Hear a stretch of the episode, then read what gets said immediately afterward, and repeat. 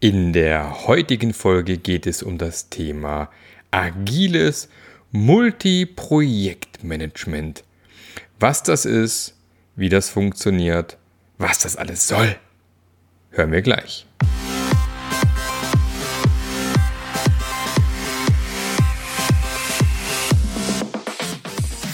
Der Passionate Teams Podcast. Der Podcast, der dir zeigt, wie du Agilität erfolgreich und nachhaltig im Unternehmen einführst. Erfahre hier, wie du eine Umgebung aufbaust, in der passionierte Agilität entsteht und vor allem bleibt. Und hier kommt dein Gastgeber, Marc Löffler. Hallo und herzlich willkommen. Schön, dass du heute wieder dabei bist bei einer weiteren Folge beim Passionate Agile Teams Podcast. Ja, und heute möchte ich mal ein Thema behandeln, das kam, äh, ich, ich muss ehrlich äh, gestehen, ich weiß gar nicht mehr, wer die Frage gestellt hat oder wer gefragt hat, ob man das mal machen könnte. Sorry. Und ähm, da ging es darum, Marc, kannst du mal was zum Thema ähm, agiles Multiprojektmanagement erzählen? Da mögen sich jetzt vielleicht schon die ein oder anderen Fußnägel hochrollen, wenn man agil und Projektmanagement in einem Satz hört. Ich bin da nicht so dogmatisch. Ich äh, finde es durchaus, durchaus ähm, legitim, ähm, tatsächlich auch agil zu arbeiten mit einem Projektmanager. Ja, ich weiß, gruselig. Ähm, das funktioniert tatsächlich, hängt immer ein bisschen vom Mindset des Projektleiters oder des Projektmanagers ab, also ist erstmal nicht böse. Und Thema Multiprojektmanagement. Ist das jetzt böse oder ist das jetzt nicht so böse? Das ist eine gute Frage. Ich beobachte in relativ vielen Firmen eine, naja, ich würde mal eine böse Ausprägung sagen. Also ein Multiprojektmanagement, was ich persönlich glaube, ist nicht, was nicht so optimal ist. Und zwar, und es ist ja auch schon das ein oder andere Mal hier in, in einer Podcast-Folge beleuchtet worden, wenn eben Mitarbeiter in mehreren Projekten parallel zur gleichen Zeit arbeiten. Und äh, das passiert eben häufig dann, wenn es A, kein vernünftiges Portfolio-Management gibt, wenn dann irgendwie äh, das Unternehmen aus lauter Experten und Spezialisten besteht, die eigentlich auch gar nicht 100% ihrer Zeit in einem Team arbeiten können beispielsweise. Also da gibt es verschiedene Faktoren, die das entsprechend begünstigen. Dann kommt oft so eine Schieflage mit dazu, der Druck vom Markt, wir müssen noch mehr Projekte starten, haben aber nur eine gewisse Anzahl von Mitarbeitern und dann wird es irgendwann schwierig.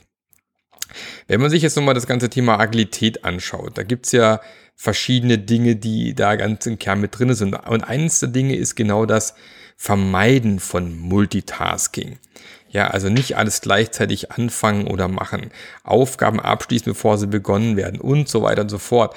Und das ist ja im Prinzip tatsächlich Sachen, die ähm, im, im, sag mal, in dieser bösen Form des Multitaskings ähm, von mehreren Projekten parallel nicht unbedingt optimal sind.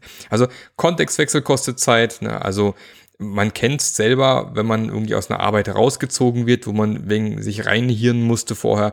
Man braucht so im Schnitt eine Stunde, bis man wieder drin ist im Flow.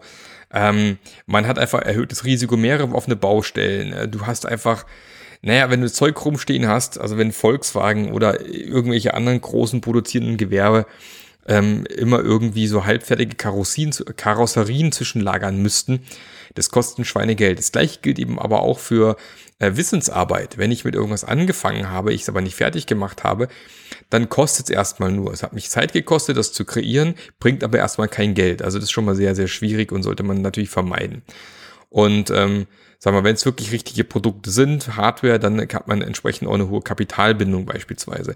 Bis hin zu, dass irgendwelche Fertigungsstraßen rumstehen, die aktuell nicht genutzt werden können.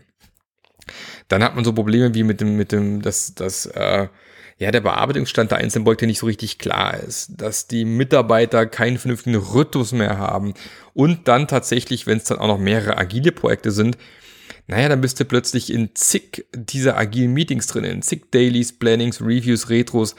Wann kommst du dann noch zum Arbeiten? Also es wird dann irgendwann extrem schwierig. Und äh, da, glaube ich, muss man genau hinschauen und sich überlegen, ähm, ja, macht das so in dieser Form überhaupt Sinn? Also eine Ressourcenverteilung, wobei ja Ressource für Mitarbeiter ein äh, nicht so optimales Wort ist. Ähm, wir sind alles Menschen und jeder ist anders, deswegen gibt es auch keine austauschbaren Ressourcen bei Mitarbeitern. Und ähm, dieses, ähm, diese Meetings, wo dann in Excel-Sheets geschachert wird, welcher Mitarbeiter zu wie viel Prozent in nächste Woche zur Verfügung steht, all das sind eben Anzeichen für ein schlechtes ähm, Multiprojektmanagement in irgendeiner Form. Und da sehe ich eigentlich so das Hauptproblem. Wenn man so ein solches Multiprojektmanagement vorfindet, halte ich es persönlich für sinnlos, weil man eigentlich auch nicht vernünftig agil arbeiten kann. Also für mich fängt es bei 50 Prozent an, dass es Sinn, langsam Sinn macht, dass ein Mitarbeiter ins Team reinkommt. Ähm, besser 80, am liebsten 100. 50 Prozent ist so für mich so das Minimum. Alles unter 50 Prozent macht für mich oft gar keinen Sinn, Leute so ins Team reinzuholen, die eh ständig nicht da sind. Und das macht es dann eben schwieriger. Trotz allem ist es natürlich so, dass ich als Unternehmen eventuell mehrere Dinge in petto habe oder mehrere Projekte machen möchte und dort gar nicht drum rumkomme, mehrere Projekte parallel zu haben, also multiprojektmäßig in der Organisation fahren zu müssen. Und es ist an sich ja erstmal auch gar nicht schlimm. Was man eben hier sauber darauf achten muss, ist, dass man hier eben ein vernünftiges äh, Portfolio-Management für diese Projekte einfach hat. Dass man da einfach zum einen schaut, haben wir zum Beispiel gelernt bei den Kanban Flight Levels, du kannst eben nur so viel Projekte starten, wie du gleichzeitig auch beendest weil kein Unternehmen hat äh, unlimitierte Ressourcen, die sie beliebig äh, breit oft sonst so herbekommen können. Hat niemand. Niemand hat unendlich viel Geld, niemand hat unendlich viele Mitarbeiter. Das heißt, man muss knallhart priorisieren in zum Beispiel Projekte, die einfach gemacht werden müssen, weil es irgendwelche Gesetzänderungen vielleicht gibt, die irgendwo kommen. Oder ähm, weil es vielleicht einfach ein, ein, das wichtigste Projekt in der Firma ist und dann muss ein Update her, um einfach weiter vorne am Markt zu bleiben. Aber es gibt eben auch Projekte, die vielleicht dann zukünftige Innovationen sein werden, weil auch das kann ja ein Problem werden, wenn ich zu lange meine, meine Kuh melke, die gut funktioniert, dass ich irgendwann vollkommen vergesse, an neuen Projekten und Themen zu arbeiten, was auch völlig nach hinten losgehen kann.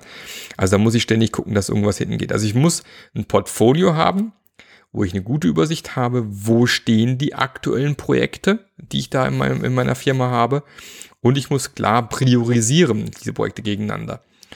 Und da muss ich einfach drauf schauen, dass ich dann entsprechend auch Mitarbeiter diesen Projekten zuordne, die möglichst dann 100% diesen Projekten zugeordnet bleiben und eben nicht dauernd hin und her springen. Und ja, ich weiß, es gibt diese Querschnittsfunktionen, äh, die können nur zwei, drei Leute, sei es zum Beispiel Regulatory im, im Medizintechnikbereich beispielsweise ja, es ist völlig okay, die Leute mal für eine kurze Phase dazuzunehmen, solange das eben nicht der Großteil des Teams ist. Solange es einzelne Personen sind, die man ab und zu mal braucht, legitim. Auch da sollte man darauf achten, dass die dann vielleicht für einen kompletten Sprint dabei sind, für eine komplette Iteration und eben nicht für einen Tag in der Woche oder sowas. Also dann kann man das schon ganz, ganz gut hinbekommen. Also ähm, selbstverständlich gibt es ähm, entsprechende Frameworks dort draußen, die einem auch unterstützen können, dieses ganze Multiprojektmanagement in den Griff zu bekommen.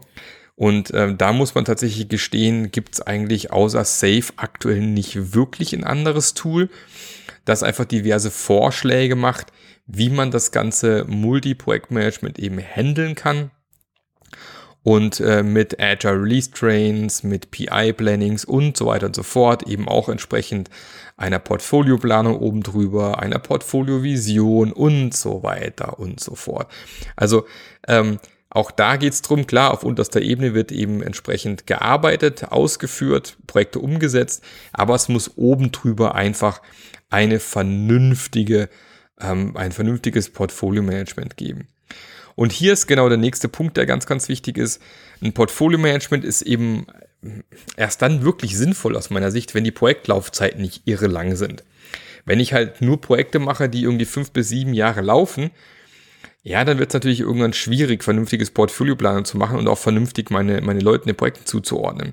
Dann muss ich vielleicht nochmal runtersplitten und gucken, ähm, was habe ich da für Teile in dem Projekt drin, das Projekt runterbrechen und schauen, wie ich da entsprechend durchkomme beispielsweise. Also da muss man nochmal entsprechend reinschauen. Von dem her, selbstverständlich äh, macht Multiprojektmanagement kann eben Sinn machen, weil ich bin eine große Firma, ich habe viele Projekte, da geht es ja gar nicht. Ähm, was eben wichtig ist, ist dieses Thema Fokus.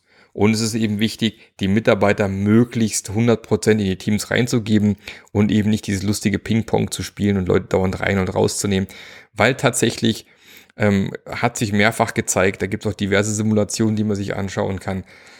Serielles Abarbeiten von Aufgaben ist immer immer schneller als paralleles Abarbeiten.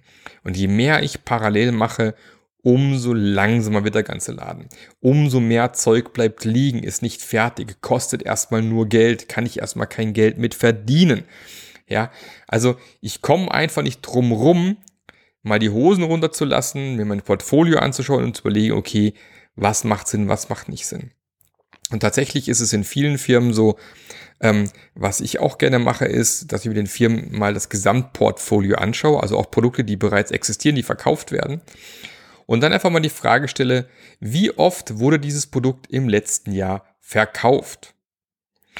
Und das ist schon meist ein ganz guter Indikator, welche Projekte man vielleicht weiterverfolgen sollte und was vielleicht weniger Sinn macht. Und ich weiß, da gibt es manchmal so diese geliebten Projektchen und es gibt auch Enabler, klar, die, die man einfach braucht, um andere Projekte damit danach verkaufen zu können. Aber es gibt doch genug Projekte, wo man dann sagen muss, ja, wir sind in den letzten Jahren so breit geworden mit so unglaublich großem Portfolio, dass man vielleicht doch mal knallhart ähm, einfach ein paar Sachen wegschneiden muss. Und das kann man halt sehr gut eben auch daran festmachen, was bringt denn den meisten Umsatz aktuell? Und wo müssen wir denn einen Haufen Geld und Zeit reinstecken und es bringt vielleicht gar nichts oder kostet vielleicht sogar im Endeffekt sogar, ähm, anstatt irgendwie Geld zu, Geld zu bringen. Also das ist schon mal der allererste Schritt. Da mal sauber das ganze Portfolio zu durchkämmen und zu gucken, was läuft, was läuft nicht, was brauchen wir unbedingt, was können wir einfach einstampfen, nicht mehr weiter pflegen. Und schon werden eben auch wieder Mitarbeiter frei, die ich in anderen Projekten einsetzen kann. Also da ist äh, ne, ne, ein Trend, den ich sehr, sehr häufig sehe, dass halt Firmen ein Kerngeschäft haben, dort sehr erfolgreich sind, sehr, sehr, ja, sehr erfolgreich sind und dann fangen sie eben an, rechts und links ihre Arme auszustrecken, um zu gucken, was gibt es denn für angrenzende ähm, Business Cases, die wir vielleicht abdecken können. Und das ist erstmal ja auch gar nicht schlimm. Plus, wenn man das eben zu weit treibt, hat man dann irgendwie, keine Ahnung, tausende von Mini-Nischen-Projektchen und Produktchen, die da auch ein bisschen in den Umsatz einzahlen, aber im Endeffekt nicht wirklich den großen, äh, den groß, das große Geld bringen.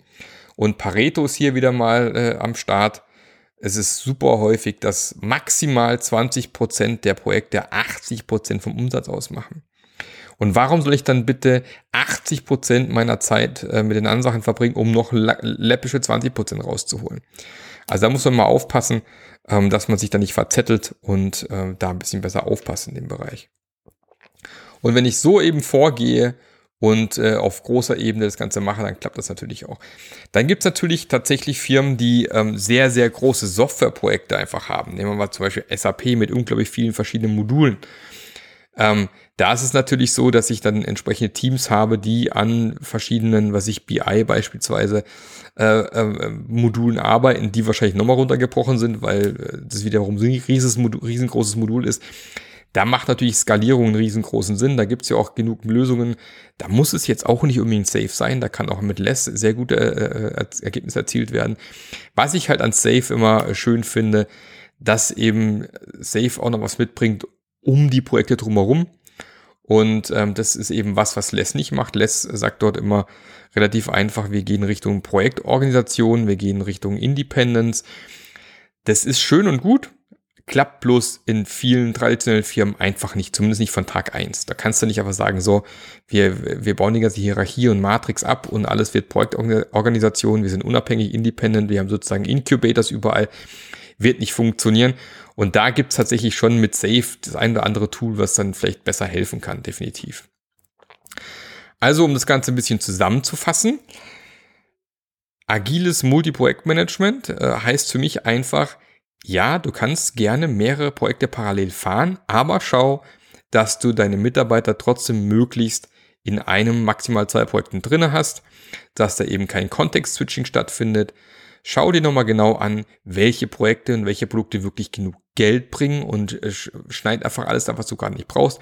Bestes Beispiel Apple, als Steve Jobs damals zurückgekommen ist äh, zum, zum zweiten Mal ähm, wo das Produktportfolio knallhart reduziert hat. Also schau dir das mal entsprechend an, wo liegen deine Stärken, wo möchtest du vielleicht auch zukünftig ähm, ähm, äh, am Markt bekannt für sein beispielsweise, ist ganz, ganz wichtig. Vielleicht auch nochmal ganz oben ansetzen bei der Vision. Wofür wollt ihr denn als Unternehmen stehen? Was ist euch wichtig? Und dieses lustige Klingeln im Hintergrund ist mein Hund, der sich den Kopf schüttelt hier. Ähm, also wo möchtest du als Unternehmen stehen? Das ist, das ist, für was möchtest du stehen? Was, was ist das, was da einsteht? Ich habe äh, die Woche gerade bei dem Kunden bin ich gewesen und ähm, habe nach der Vision gefragt, wo mir erstmal keiner sagen konnte, wie die ist. Und dann hat man online gesucht und hat einen Text gefunden zur Vision. Und am Ende war die Vision so nichts sagen, das hätte jedes andere Unternehmen sein können. Also da auch drauf gucken. Und daraus kann man wiederum prima ableiten, machen die Produkte, die wir im Portfolio haben, wirklich Sinn? Passt das in unsere Vision mit rein? Passen die zukünftigen Projekte mit rein? Um da wieder einfach mehr Fokus reinzukriegen und sich nicht überall zu verzetteln und ein Gerade ein Mittelständler kann sich gar nicht erlauben, total breit in den neuen Markt reinzugehen. Da muss man spitz reingehen mit einem ganz klaren Spitzenprodukt und schauen, ob man sich da ein bisschen äh, von der Market Share holen kann. Und da kann man nicht einfach irgendwie sagen, ich, wir versuchen da mal mit einem neuen Thema super breit reinzugehen. Da hat man die Ressourcen gar nicht dafür, weil man ja noch aktuelle Produkt, Produkte hat, die man auch noch pflegen muss. Also da entsprechend aufpassen, dass da entsprechend das Ganze nicht in die Hose geht. Gut, das zu diesem Thema. Ich hoffe, ihr konntet ein bisschen was dazu mitnehmen.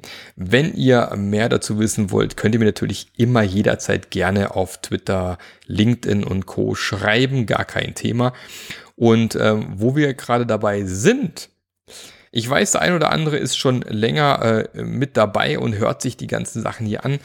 Und ähm, wenn du Lust hast, mich auf meiner Reise mit diesem Podcast weiter zu begleiten und zu unterstützen, ich habe tatsächlich jetzt eine äh, Seite eingerichtet äh, auf patreon.com, wo ihr ein Patron werden könnt, also ein Supporter von mir, äh, für einen relativ kleinen Betrag im Monat. Und äh, wo ihr beispielsweise ähm, in, der, in der ersten Variante Zugang zu den, die, diesen Folgen schon ein bisschen vorher habt. In der zweiten Variante einfach noch Bonus-Episoden bekommt, die, die mit dazukommen. Und äh, in der dritten Variante werde ich jetzt ab sofort einen monatlichen Ask Me Anything, äh, werde ich solche Sessions machen, wo ihr mich alles fragen könnt. Und wenn ihr da irgendwie Lust habt, da mit dabei zu sein, würde ich mich total freuen, wenn du einer meiner Patronen wärst, ja, Patron jetzt irgendwie geil, dann gibt es ein deutsches Wort für, ich weiß nicht, einer meiner Supporter, meiner Freunde, meiner, meiner Fans äh, und hier Membership machst. Das werde ich sicherlich noch ausbauen. Aktuell ist es noch ziemlich schlank. Wie gesagt, ich habe diese drei Optionen. Ähm, ich werde es aber weiter ausbauen. Es gibt so eine Art Membership-Bereich drin, wo man auch Fragen stellen kann und so weiter und so fort. Also auch das ist möglich. Und würde mich sehr freuen. Ich packe den Link äh, natürlich in die Show Notes mit rein, dass ihr da eben auch entsprechend reingehen könnt und euch das Ganze anschauen könnt. Und ähm, wenn ihr dabei seid, prima. Wenn irgendwas nicht klappen sollte, einfach melden. Ansonsten wünsche ich dir jetzt einen äh, fantastischen Tag noch. Die, hier ist gerade die Sonne scheint, es ist ziemlich warm und ähm, wünsche dir alles Gute, viel Spaß bei allem, was du gerade tust. Ähm, Gartenarbeit wieder oder hier beim, beim Bügeln oder beim Kochen oder beim Fahrradfahren oder beim Autofahren oder, oder, oder, oder, oder. Und freue mich sehr, wenn du beim nächsten Mal mit dabei bist. Wenn du den Podcast noch nicht abonniert hast, dann wird es echt höchste Zeit. Dann jetzt am besten direkt äh, in deiner Podcast-App auf Abonnieren klicken. Und äh, wenn du noch keinen Kommentar, keine Bewertung gelassen hast, dann auch das, auch das hilft mir tatsächlich weiter. So ein Podcast jede Woche einmal raushauen ist Arbeit und es motiviert mich ungemein, äh, wenn ich einfach sehe, Leute teilen den Podcast, Leute sind mit dabei und natürlich freue ich mich auch, wenn du mich ab sofort ein bisschen unterstützt, weil es kostet natürlich alles auch ein bisschen Geld. Schön. Dann bis zum nächsten Mal. Bleib gesund. Dein Marc. Der Podcast hat dir gefallen? Dann sorge auch du für eine agilere Welt und unterstütze diesen Podcast mit deiner 5-Sterne-Bewertung auf iTunes. Und für mehr Informationen besuche www.marklöffler.eu. Bis zum nächsten Mal.